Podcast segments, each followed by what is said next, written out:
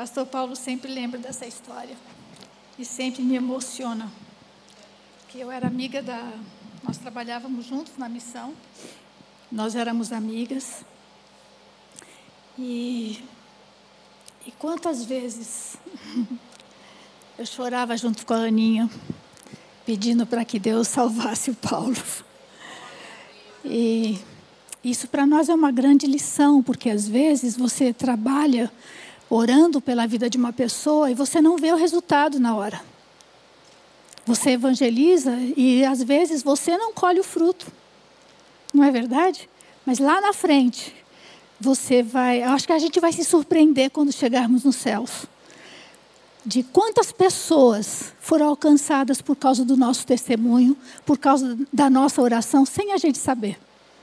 Né? Então, não desista. Não desista de ninguém. Continue orando. Continue orando, porque um dia a gente vai colher os frutos. Como o pastor Paulo já disse, né, nós estamos no, no mês de Louvam-te todos os povos, lá de Salmo 6, versículo 7. E nesses últimos dias a gente ouviu muito falar sobre a necessidade de evangelizarmos e pregarmos a palavra de Deus. E esse último canto que cantamos juntos aqui, ele fala isso, né? Que vamos ser testemunhas, vamos levar luz, nós somos a luz. E não importa que luz a gente seja, se, se você está num ambiente escuro, você acende uma, um fósforo, é pequenininho a luz, mas ele dissipa a treva. Então não importa se você se sente grande, pequeno, muito preparado, não preparado, nós somos luzes. Deus nos trouxe, nos trouxe para a luz e nos deixa aqui para brilharmos, para que as pessoas vejam as, as nossas boas obras e glorifiquem a Deus que está nos céus. Amém? A gente, pensando nos dias de hoje, que palavras você usaria para descrever o mundo hoje? Estou dando um tempinho para você pensar. Faz pouco tempo eu participei de uma, uma reunião, só tinha missionários. E todos nós falamos. Quase nenhum de nós falou alguma coisa positiva sobre essa era. Desespero, intolerância, discriminação, tantas coisas que a gente não consegue encontrar palavras para descrever a situação caótica que nós estamos vivendo hoje. Alguém já disse que esse mundo hoje é um mundo volátil. Quer dizer, o mundo é muito fluido, muito líquido. Muda muito rapidamente. Aquilo que ontem era de um jeito, hoje não é mais. Aquilo que eu tinha certeza ontem, hoje não tenho mais. Você encontra uma pessoa, hoje ele é um homem. Amanhã você encontra com ele, eu sou uma mulher.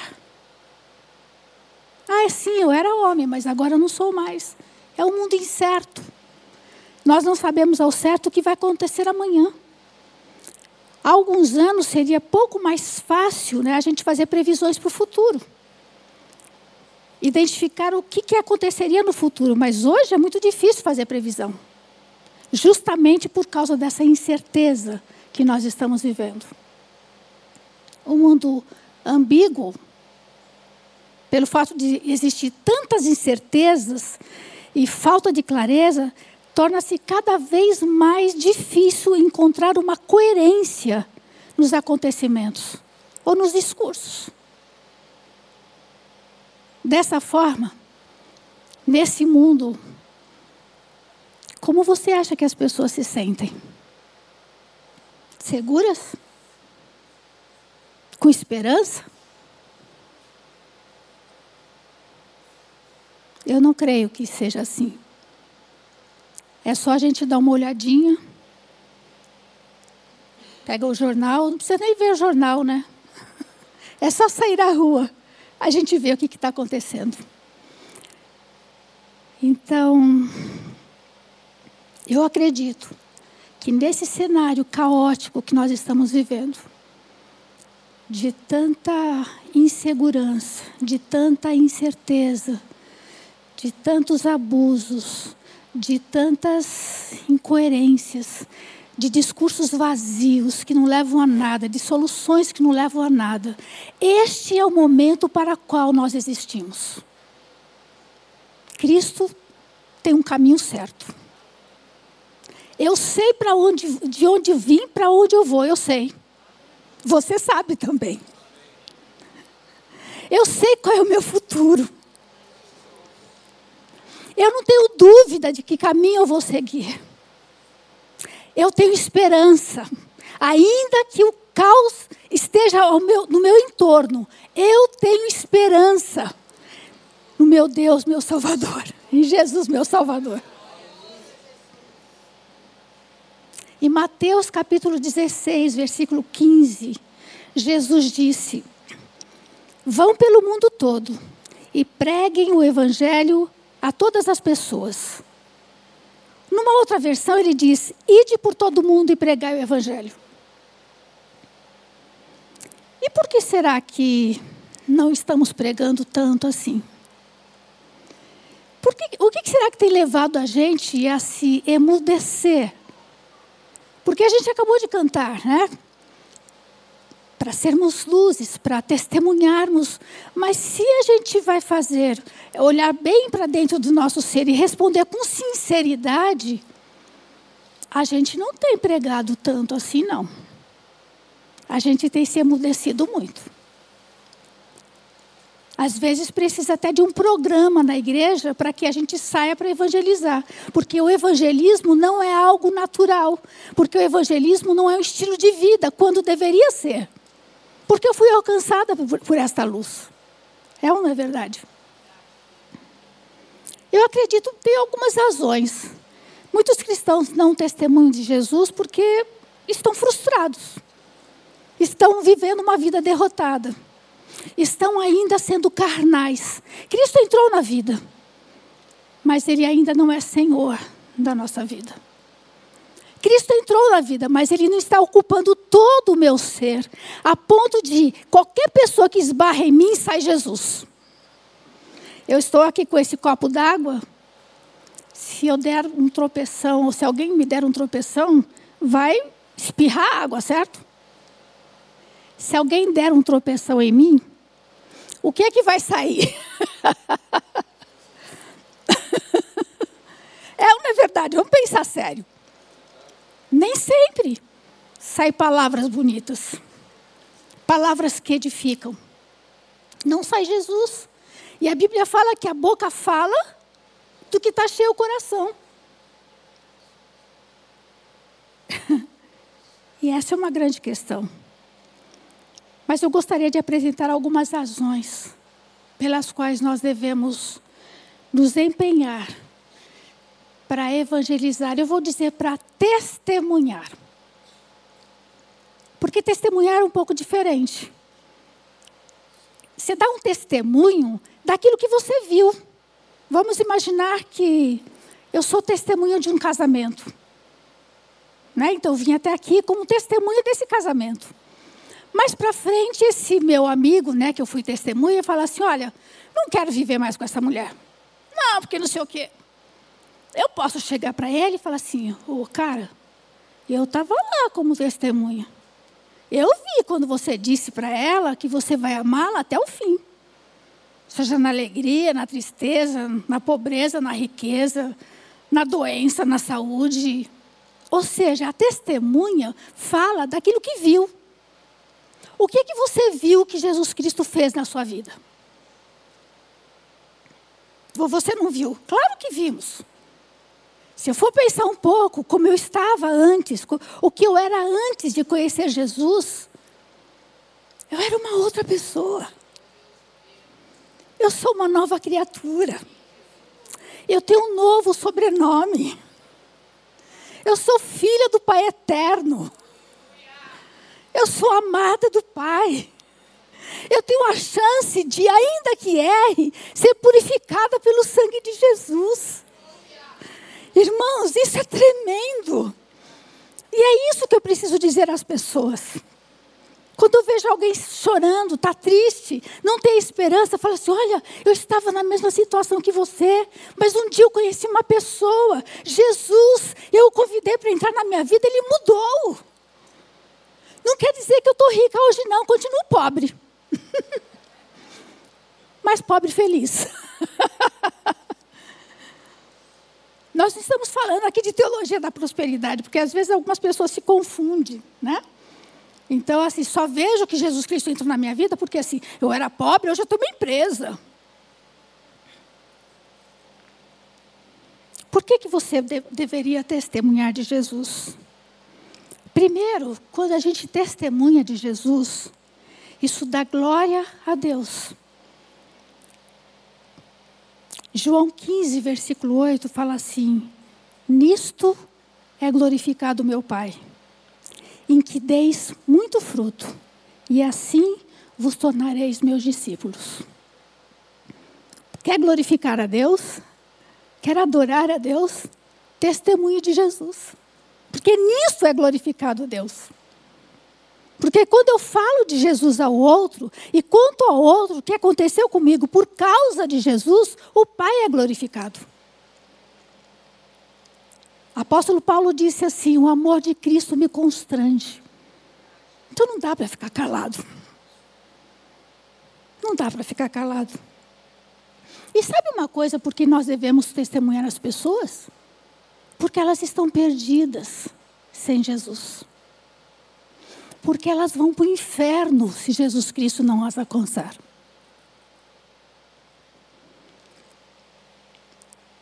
Jesus disse: Eu sou o caminho, a verdade e a vida. Ninguém veio ao Pai a não ser por mim. As pessoas estão perdidas. Se Jesus é o caminho, então eu vou apontar para Jesus. Não sou eu que vou converter ninguém. Eu não tenho esse poder, irmãos. Eu não tenho essa habilidade, você também não tem. Por mais que a gente estude a Bíblia, que ore, que faça, nós não temos este poder. A única pessoa que pode convencer o homem do pecado, da justiça e do juízo é o Espírito Santo. Ele só vai usar o meu testemunho. Ele precisa de uma boca ele precisa de, de, de dois braços para abraçar esses pecadores. Mas é Ele que faz a obra, não sou eu.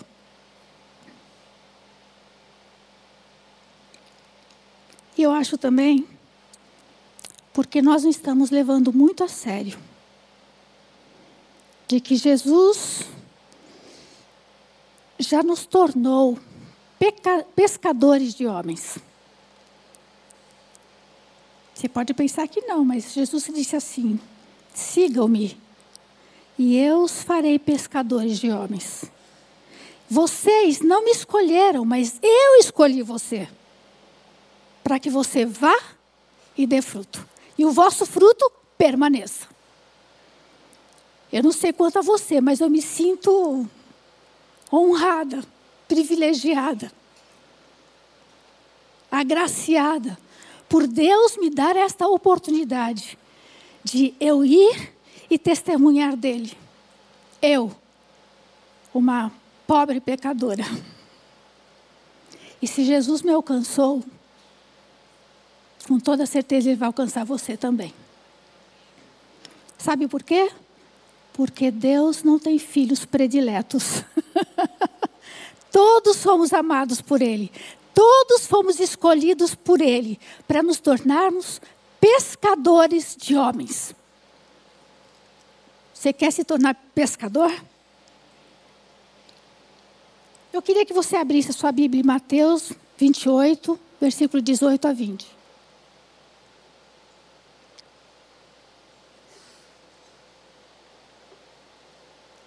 Mateus 28, de 18 a 20. Esta é a mensagem, é a palavra que a gente chama de a grande comissão.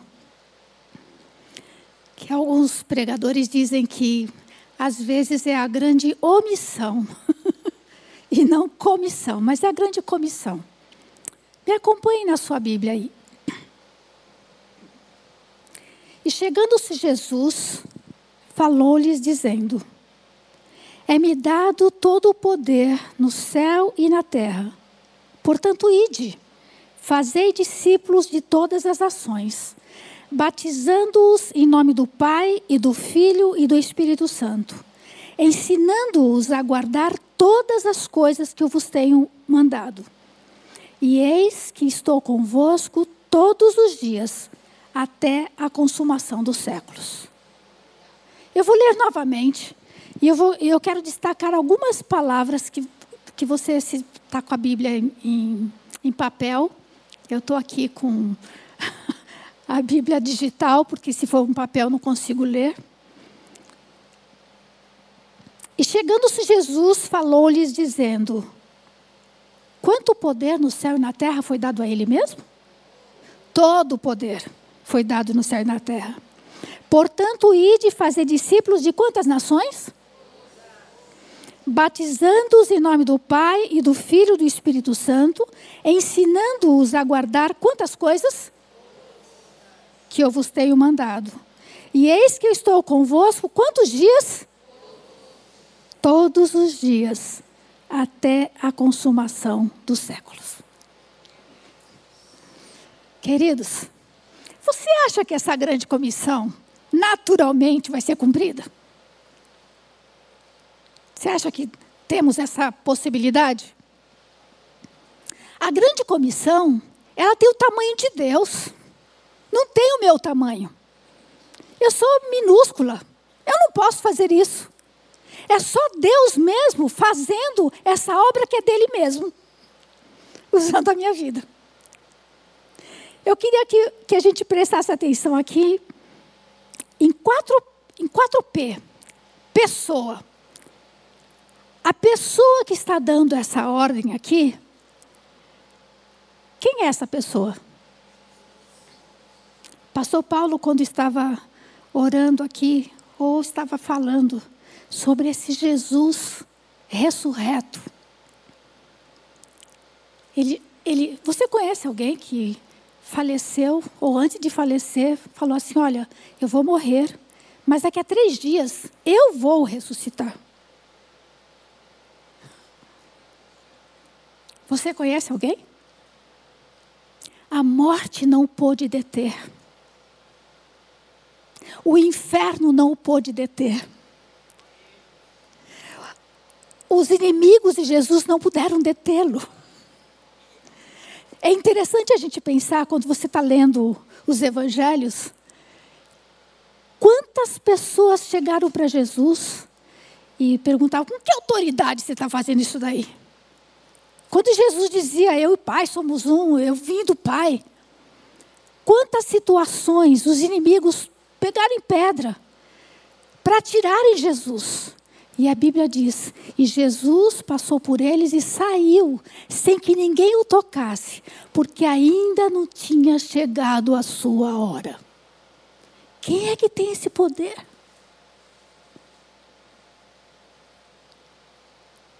Na hora certa, ele deu a sua vida.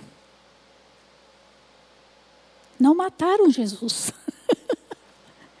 ele se entregou porque quis, por amor a mim, por amor a você, por amor a nós. Queridos, às vezes eu me. Nesses últimos dias eu não, não entendo porquê, mas eu tenho pensado tanto, tanto, tanto sobre essa, essa, esse episódio tão indizível, indescritível. Deus veio ao mundo. Você já parou para pensar nisso? Deus rompeu a história e veio ao mundo. Deus nasceu aqui no mundo.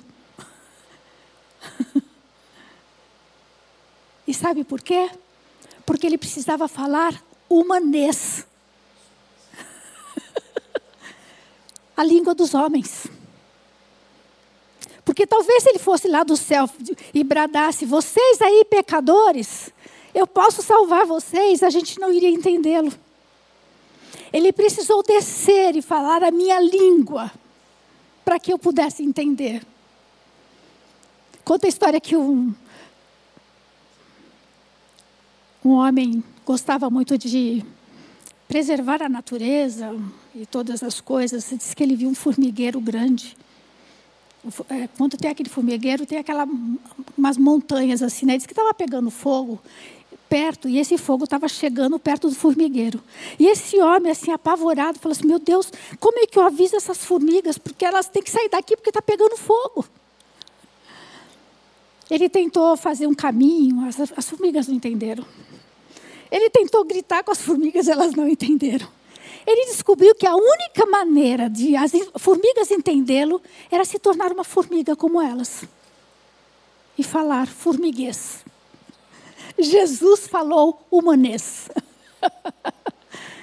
Jesus falou a nossa língua. Então, essa pessoa é a maior pessoa que esse mundo já conheceu.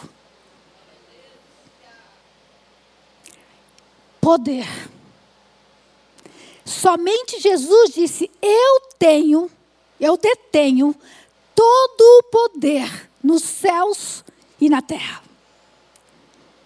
Todo o poder. Aí você pode pensar assim, mas Satanás tem sido poderoso. Sim, mas ele é usurpador. Ele faz sem autoridade. E ele só faz até onde Jesus Cristo permite. Só essa pessoa, todo poderoso, é que poderia dar essa ordem aqui. Então, se eu fico, se eu fico pensando, eu obedeço ou não obedeço? Aqui a ordem é fazer discípulos. Eu vou obedecer? Eu vou ignorar? Pense, não é qualquer pessoa que está te mandando isso. Não é qualquer pessoa que está me mandando isso. Ou que está me convocando a isso. É o Todo-Poderoso. E você sabe, o maior plano, pessoa, poder e o maior plano para conseguir conquistar todas as nações. Ele elaborou. E ele nos deu a dica. Sabe, você vai pegar a pessoa, você vai testemunhar para ela sobre a meu respeito, você vai discipular ela, você vai ensinar a guardar todas as coisas que eu mandei a vocês. Bom, se os discípulos foram comissionados para ir e pregar o evangelho e fazer discípulos, e Jesus disse: para as pessoas que você evangelizar e discipular, você vai ensinar tudo que eu estou te ensinando. Então é claro que esse discípulo, esse, esses discípulos de Cristo, ao fazer discípulos, eles vão ensinar também: olha, Jesus me mandou ir e fazer discípulo, e, e, e inclusive ele pediu para você guardar todas as coisas que ele me ensinou. Então, assim como eu fui enviado por ele, então você também está sendo enviado. Ou seja, é uma cadeia de multiplicação espiritual. E assim é muito mais fácil ganhar o mundo. Por mais. Eu não conheci muitos evangelistas mas o Billy Graham, acho que todo mundo conhece, né? Era um homem evangelista. Ele evangelizava e multidões se convertiam. Mas precisaria de muitos Grahams para alcançar o mundo. Mas Jesus disse: não, não é por aí não. Você ganha você, você ensina esse daí a fazer o que você está fazendo, aí o outro vai, o outro vai, vai. E assim a gente se multiplica. O maior plano Deus já nos deu. A gente nem precisa quebrar a cabeça.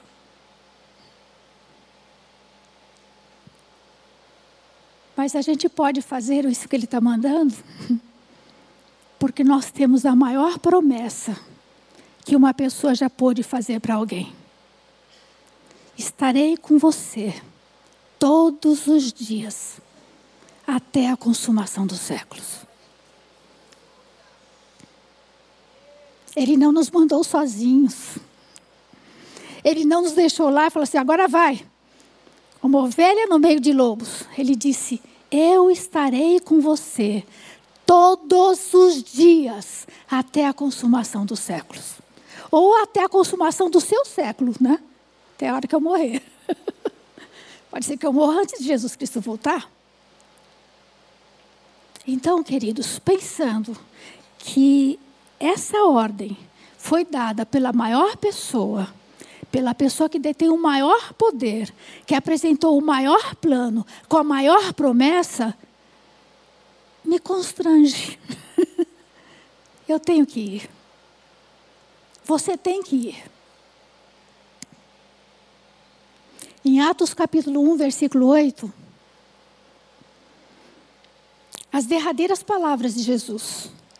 Ele disse: Ficai em Jerusalém, até que lá do alto sejais revestidos de poder. E você será o que mesmo?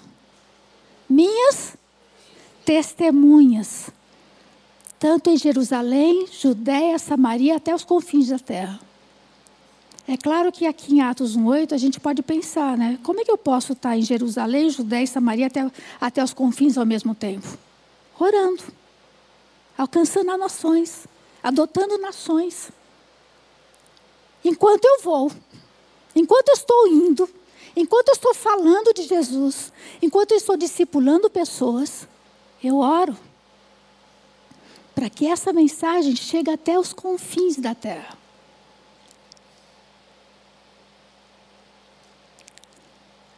Eu sei que o Espírito Santo veio para nos dar poder para muitas coisas. Ele veio para me convencer do pecado, da justiça e do juízo, me fazer lembrar das coisas que Deus já me falou, para me levar uma vida reta, para me dar força para vencer as tentações. Mas a priori, nesse texto aqui, ele fala: você vai ser revestido, sabe para quê? Para você ser testemunha. E a Bíblia fala: se alguém não tem o Espírito de Deus, esse tal não é dele. Ou seja, se você recebeu, se eu recebi Jesus, eu tenho o Espírito Santo dentro de mim. E esse Espírito Santo é poder. Então ele me dá autoridade, me dá capacidade, habilidade de falar de Jesus às pessoas. E por que será que a gente não fala, né, irmãos? Por favor, não entenda que eu estou aqui, não é, é só falando assim, vocês não fazem, eu estou me colocando junto, tá? eu estou me colocando junto, porque às vezes a gente não fala por causa de medo, por falta de coragem. Às vezes a gente não fala porque a gente não quer ser discriminado, porque protege o ego. Tudo é uma questão de ego. eu sou benquista aqui, né? Todo mundo gosta de mim. Agora, se eu falar de Jesus para alguém, já vão começar a me olhar torto, já vão começar a me discriminar. Então, não quero isso não. Paulo falando a Timóteo, ao jovem Timóteo, ele fala assim: Timóteo, Deus não nos deu um espírito de covardia. Ele não deu para a gente é, um espírito de falta de coragem. Ele nos deu um espírito de poder, de amor e de moderação, de equilíbrio. Essas três coisas caminham junto. Ele me dá coragem. Ele me dá poder para falar de Jesus às pessoas. E, esse, e essa mensagem que eu levo às pessoas, ela vai de uma maneira graciosa. É com poder, é com amor, aliás. É com equilíbrio. eu sempre fico pensando, eu já ouvi várias pessoas, né? Não, várias, algumas pessoas. Que às vezes dizem assim, irmã, eu sofro muito lá na empresa que eu trabalho. Ah, é? Por causa de Jesus? Sim, por causa de Jesus. A irmã não sabe quanto que eu sofro. Ah, mas por que, que sofre tanto assim? O que está acontecendo? Não, é que eu, eu, eu falo de Jesus lá, eu falo de Jesus para todo mundo. E aí vem essa perseguição. Mas como que o irmão fala de Jesus? Ah, por exemplo, um dia lá, estava numa reunião, eu aproveitei que estavam todos os gerentes juntos, né, o diretor lá, eu pedi a palavra para o diretor e falei de Jesus para todo mundo. que, que você acha? Uma sabedoria, né? Equilíbrio, irmãos. Equilíbrio, sensatez. Não é assim, não. Você está lá para trabalhar. Mas na hora que você vai tomar um cafezinho, mas na hora que você vai almoçar, você pode fazer plano. Hoje eu vou almoçar com fulano de tal. Quando eu fiz faculdade, eu alistei o, o nome de todas as meninas da minha sala. Tinha muitas. Quer dizer, das pessoas mais próximas, eu não tinha anotado de todas, não. Algumas eu coloquei assim em cima, essas daqui são as mais rápidas que eu quero falar. Essas daqui são mais difíceis, eu vou orar mais. E aí, o que, que eu fazia? Eu tinha meu grupinho, né, minha panelinha. Então, na hora do intervalo, normalmente a gente saía para tomar café junto. Mas aí eu já tinha falado de Jesus para essas meninas daqui. Aí eu falei assim: olha, vamos lá, Eda, tomar café? Não, hoje eu não vou com vocês, não. Então eu tinha duas vezes na semana, ou três, acho que duas vezes na semana, que eu não saía com elas. E elas já sabiam que eu ia ficar na sala para tentar me aproximar de uma outra menina para eu falar de Jesus. Ah, hoje é o dia, é. Hoje eu vou falar de Jesus para fulana de tal. Mas você sabe, a primeira pessoa que eu falei de Jesus foi uma menina que estava lá último da fila no meu papel. Porque Deus tem o seu tempo. Então, meus queridos, como é que a gente vai testemunhar de Jesus? A primeira coisa, ore pelas pessoas. Aliste as pessoas. A gente tem o oicós, né? Aliste as pessoas. E ore dioturnamente por essas pessoas. Para que Deus amoleça o coração delas. Diariamente, você vai apresentar, vai falar, vai falar para Jesus sobre essa pessoa. Senhor, eu quero orar hoje pela Lindalva. Você sabe como ela está? Eu já, já trouxe para umas conversas espirituais, mas eu quero dar é, como que um cheque-mate nela, Senhor. Eu quero apresentar o teu evangelho claramente. Fala para ela, Senhor. Abre o coração dela. Fala para ela que só o Senhor é, é Deus, que a gente não tem, não tem solução nesse mundo, não. É o Senhor que pode tirar tirá-la dessa depressão que ela está. Então eu falo muito para Jesus sobre essa pessoa. Mas quando eu chego nessa pessoa, eu vou falar bastante para ela de Jesus. Eu falei muito para Jesus dela, aí eu chego para ela e falo assim: hoje eu estava falando para Jesus sobre você.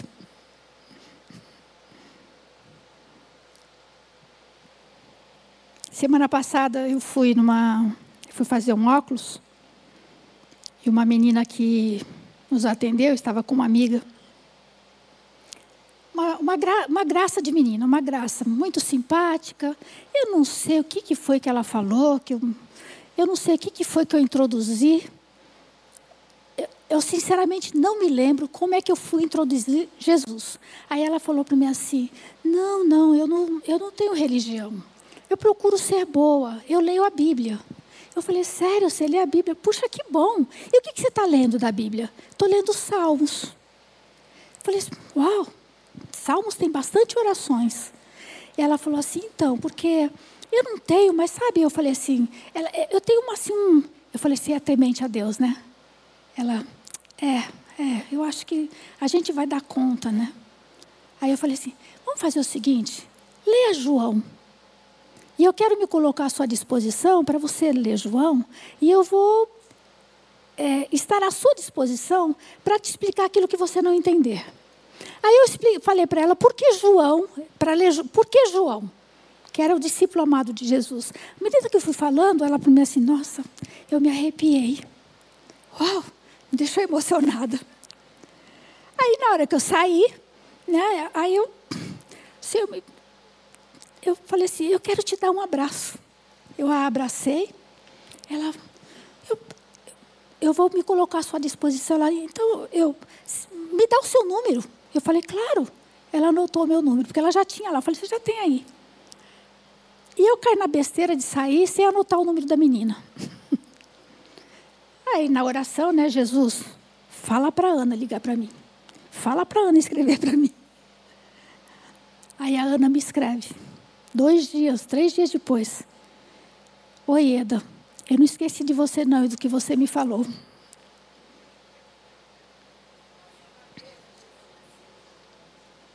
Agora, sabe o que eu estou fazendo? Eu vou ver lá na segunda-feira, mas eu estava mandando versículos de João. João 3,16. João 10, 10. Eu vim para que você tenha vida e a tenha abundância. Aí ela me escreve: Uau, que bom que você me escreveu e está orando por mim. Eu tenho precisado tanto. E na segunda-feira eu estou orando para sentar com ela e apresentar Jesus de forma clara e objetiva. E oro para que ela se torne minha discípula. E quero pagar o preço por isso. Ore, de Jesus, ore para Jesus sobre a pessoa. Mas sabe, queridos, você vai precisar quebrar a barreira, quebrar a inércia. Você vai ter que tomar iniciativa. Esse negócio de falar assim, ah, todo mundo lá sabe que eu sou crente. Ah, e daí? Todo mundo sabe que a outra também é budista? Qual é a diferença? Não é só saber que eu sou cristã. Eu tomo iniciativa. Pensa, irmãos. A Bíblia diz que nós estávamos mortos em nossos delitos e pecados, certo? Então as pessoas que não conhecem Jesus estão estão mortas. Você já ouviu um morto falar? Você já ouviu viu um morto andar? Alguém já viu? Ah, se, se você vir, sai correndo, porque não é de Deus. Queridos, quando eu vou evangelizar, quando eu tomo iniciativa para compartilhar Cristo, eu preciso entender que aquela pessoa está morta. É difícil para ela entender. Ela não vai vir me procurar. Claro que muitas pessoas fazem isso. Mas, queridos, ninguém vai chegar lá na tua porta. Isso pode acontecer? Pode, mas não é comum, não é o normal. Por exemplo, eu estou lá no meu apartamento, alguém toca a campainha lá, fala assim: Oi, aqui, é uma, aqui tem uma pessoa que é crente, é que eu estou querendo que fale de Jesus para mim. Você acha que vão? O morto não vai me procurar. Eu que estou viva é que vou atrás dele. Porque eu já tenho vida, eu já recebi a vida de Jesus. Então eu vou lá falar de Jesus Cristo. E uma outra coisa que a gente precisa entender também, que a conversão ela é um acontecimento. Quando você fala assim, então, você quer receber Jesus, quer abrir a porta do seu coração para que ele entre na sua vida? Sim, eu quero. Então vamos orar agora. Então Jesus vai entrar. Não tem esse negócio, né? Que Jesus Cristo vai entrando. Né? Então, assim, eu abri a porta do meu coração, então Jesus deu um passo, depois ele põe o outro pé, depois o outro, até ele entrar. Ou Jesus entra ou não entra, certo? Eis que estou à porta e bato. Se alguém ouvir a minha voz e abrir a porta, eu entrarei. Ponto. Então, a conversão é um acontecimento. Eu sei o dia exatamente que eu entreguei a minha vida a Jesus. Mas ela também, ela se dá num processo. Vamos pensar assim, pensa numa, pensa aqui, ó, numa régua aqui, ó. Aqui nessa ponta tem uma pessoa que não quer ouvir falar de Jesus, tem raiva de gente que fala de Jesus, está totalmente avesso ao evangelho de Jesus e quer passar longe de quem prega Jesus. Certo? A pessoa está radicalmente, totalmente fechada. Mas aí você vai encontrar também pessoas que estão assim abertas para ouvir. Olha, eu não acredito muito assim, né? Eu não acho que acho que cada um tem sua religião, mas tudo bem. Se você quiser me falar, pode falar. Eu vou ouvir. Então, tem essa pessoa. Você vai encontrar também pessoas que estão procurando já. A Ana é essa pessoa que está procurando. E aí você vai encontrar pessoas que estão assim, caindo do pé, digamos assim. Pensa no pé de laranja que você vai colher. Tem, tem laranjas madurinhas, que você tira. Mas tem laranja nesse pé que está verdinha, não está? Está pequena. Você não vai arrancar ela. Você vai continuar adubando essa árvore, regando, para que estas que estão verdes se amadureçam. Então, queridos, é lógico que eu gostaria e adoraria de sempre que eu vou evangelizar, pegar pessoas que estão madurinhas. Ai, que gostoso. É ou não é? Não é uma delícia quando você vai evangelizar, a pessoa está prontinha. Eu, eu, evangelizei uma vez uma menina, aí eu falei para ela assim, então, Jesus Cristo é a única solução, a gente precisa receber Jesus. Ela falou assim, tá, mas como é que a gente recebe? Eu, calma, deixa eu acabar de explicar para você. ela orou comigo.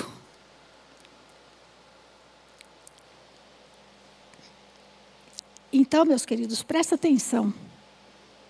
Talvez você vai ser usado por Deus para começar a falar de Jesus nessa ponta aqui, ó. Você foi a primeira pessoa.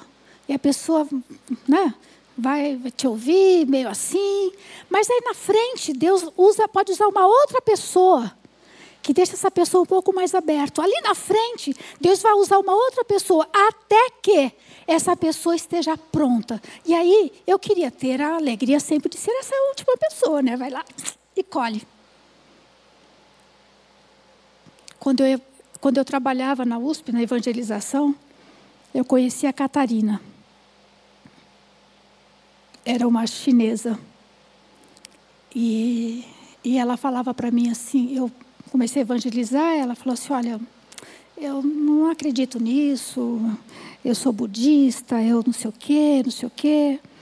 Aí eu desafiei ela, falei assim, você toparia estudar comigo é, uma vez por semana, para a gente estudar, para você saber quem é Jesus? Porque você parece. Você já leu a Bíblia? Não, nunca li.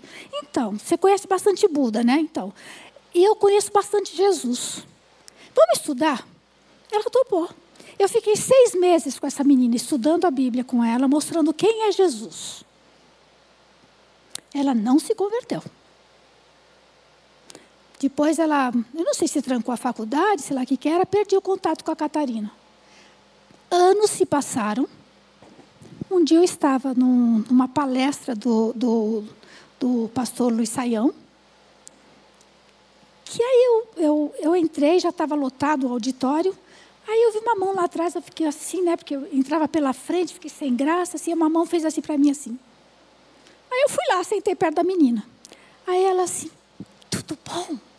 Eu, oi, tudo bom? Olhei para ela assim, quem que é? Ela, e aí, você está continuando aquele trabalho? Eu, da USP? Ah, sim, estou. Ela, e eu virava de novo para lá, né? Porque ela estava querendo puxar conversa comigo. Eu falei assim, é, ela, você não está me reconhecendo, né? Eu, desculpa, não, eu te conheço. Ela, você me conhece. Você me apresentou Jesus. Eu sou a Catarina. Queridos, ela disse que dentro na, na faculdade, ainda na faculdade, ela passou por uma crise tremenda, trancou a matrícula, foi trabalhar num banco, virou bancária. Lá no banco tinha um filho de Deus, um servo de Deus, que não hesitou em falar de Jesus para ela. E ela disse assim para mim assim: "Aí ele me falou tudo o que você tinha me falado". E eu estava quebrada. Eu recebi Jesus. Queridos, eu dei um abraço nessa menina tão forte. E falei para ela assim, Catarina, então o que eu fiz com você, por favor, faça com outras. Ela, ah, eu não sei se eu posso. Claro que você pode. Porque Jesus já está em você. Você entende como que o negócio funciona? Então, às vezes, a gente não vai ser o último. Às vezes, a gente vai ser a primeira. Preste atenção, irmãos. Muitas pessoas à nossa volta estão abertos para o Evangelho de Jesus. Utilize o seu testemunho pessoal. Se você não sabe falar ainda, conta só como Jesus Cristo mudou sua vida. Mas eu vejo que é tão, tão simples. Eu acho que nós, como cristãos, a gente precisa. É, é lógico que tem muitas maneiras de você abordar e falar de Jesus. Tem gente que tem uma capacidade de citar a Bíblia, vai para lá, vai para cá, não sei o quê, mas depois, na hora do vamos ver, para convidar a pessoa para receber Jesus, ela vai falar quatro coisas. Deus ama você e tem um plano para você. Que versículo você usaria para falar Deus ama você e tem um plano? Que versículo você usaria? Isso, João 3,16. Mas você sabe que ainda que Deus ame você e tem um plano, né? Nós somos pecadores. Né? Deus é santo, mas a gente não é não. E é, normalmente as pessoas concordam. Ah, não somos mesmo. Então, e, então nós somos pecadores, a gente está distante de Deus. Então por isso que a gente não experimenta o amor o perdão de Deus. Que versículo você usaria? Que somos pecadores. Pois todos pecaram e carecem da glória de Deus. Está vendo? Você já falou duas coisas. Terceira coisa, Deus ama, mas eu sou pecador, mas tem uma solução. Jesus Cristo veio e por meio dele nós podemos experimentar essa vida com Deus. Que versículo você usaria para dizer que Jesus é o caminho? Eu sou o caminho, a verdade e a vida. E, e a quarta, olhem, embora você saiba que Deus te ama, que você é pecador, que Jesus é a solução, você precisa tomar uma decisão. Você tem que escolher. Jesus não nasce acoplado a você. Quando eu nasci, eu tinha dois olhos, é, coração, duas pernas, nasci bem. Jesus não veio junto, não. No meu coração, eu que convido Jesus para entrar dentro de mim. Que versículo você usaria que Jesus Cristo está querendo entrar? Eis que estou à porta. Se você ouvir a minha voz e abrir a porta, eu entrarei. Está vendo? Já temos aqui um jeito de evangelizar pessoas. Você pode sair daqui no metrô, o cara lá, o frentista do, do, do posto de gasolina. Eu queria te dizer só quatro coisas. Deus te ama muito e tem um plano para você. Deus nos ama. Mas nós somos pecadores, a gente está distante de Deus. Mas sabe, a gente, por mais que a gente tente alcançar Deus, a gente não consegue. Mas Deus pensou numa solução, mandou Jesus. E Jesus chegou aqui por causa dos nossos pecados. Ele falou: Eu sou o caminho, a verdade e a vida. Se você vier a mim, você vai chegar ao Pai. Mas se você não vier a mim, você não chega ao Pai, não. Embora a gente saiba disso, né, que Jesus morreu na cruz, mas a gente precisa tomar uma decisão. Você quer tomar uma decisão? De convidar Jesus para entrar dentro do seu coração e permitir que Ele seja o seu Senhor e o seu único Deus? Sim, eu quero. Ore comigo então. É isso. É simples. Nós é que, que deixamos as coisas muito complexas. Vou terminar, irmãos. Talvez você e eu sejamos, estamos naquela, naquele momento que fala assim, olha, eu já tentei evangelizar muita gente, mas nunca deu certo não. As pessoas não se convertem comigo, não dá certo não. Mas aí então eu queria que você se lembrasse de uma passagem na Bíblia que está lá em Lucas 5. Lucas 5, é, a Bíblia fala que Jesus Cristo estava com uma multidão e tinha dois barcos parados. E aí Jesus pediu para um deles: Pedro, deixa eu ficar aí no seu barco para eu pregar para a multidão. Então Jesus tomou o barco do Pedro emprestado. Acabou de, de, de a pregação, então Jesus fa falou para Pedro assim: Pedro, lança as redes para pescar. Pedro falou assim: Jesus, a gente ralou a noite inteira, não conseguimos pegar um peixinho. O mar não está para peixe hoje, não, Jesus. Ele chegou a dizer isso para Jesus: Senhor, a gente trabalhou a noite inteira e não deu. Mas sabe qual foi a palavra que ele disse? Mas já que é o Senhor que está mandando, eu vou. E lançou as redes. E a Bíblia disse que os dois barcos que estavam lá, encheram tanto que quase afundaram. Meu irmão e minha irmã, eu quero me unir a você, para em nome de Jesus, na autoridade do nome de Jesus, e nessa ordem que o Senhor está mandando, Ieda, lance a rede. Maria, lance a rede. José, lance a rede. E ele que se preocupa em trazer os peixes à minha rede. Amém? Que Deus nos abençoe, queridos. Que o Senhor faça de cada um de nós pescadores de homens.